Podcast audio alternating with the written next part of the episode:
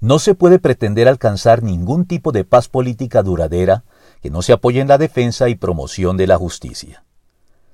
El Señor Jesucristo fue anunciado por el profeta, entre otros, como príncipe de paz, Isaías 9:6, y su ministerio fue descrito como uno en el que se extenderán su soberanía y su paz y no tendrán fin, Isaías 9:7. Y si bien es cierto que la paz es uno de los principales aspectos que caracteriza el reino de Dios, también lo es que la paz que Jesucristo vino a traernos no es como la del mundo, según él mismo lo reveló a los suyos en vísperas de su pasión, muerte y resurrección.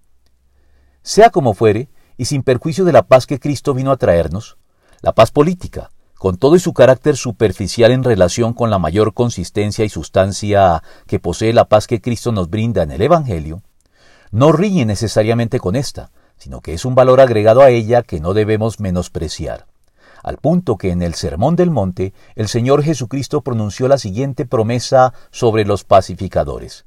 Dichosos los que trabajan por la paz, porque serán llamados hijos de Dios. Mateo 5.9. Trabajar pues por la paz política es algo que también debe formar parte del llamado de la Iglesia, a la par que se anuncia y promueve la paz anunciada en el Evangelio a los no creyentes.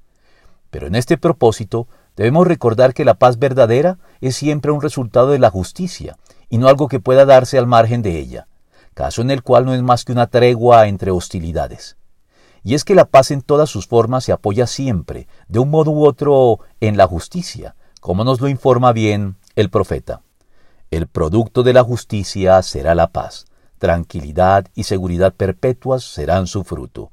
Isaías 32, 17.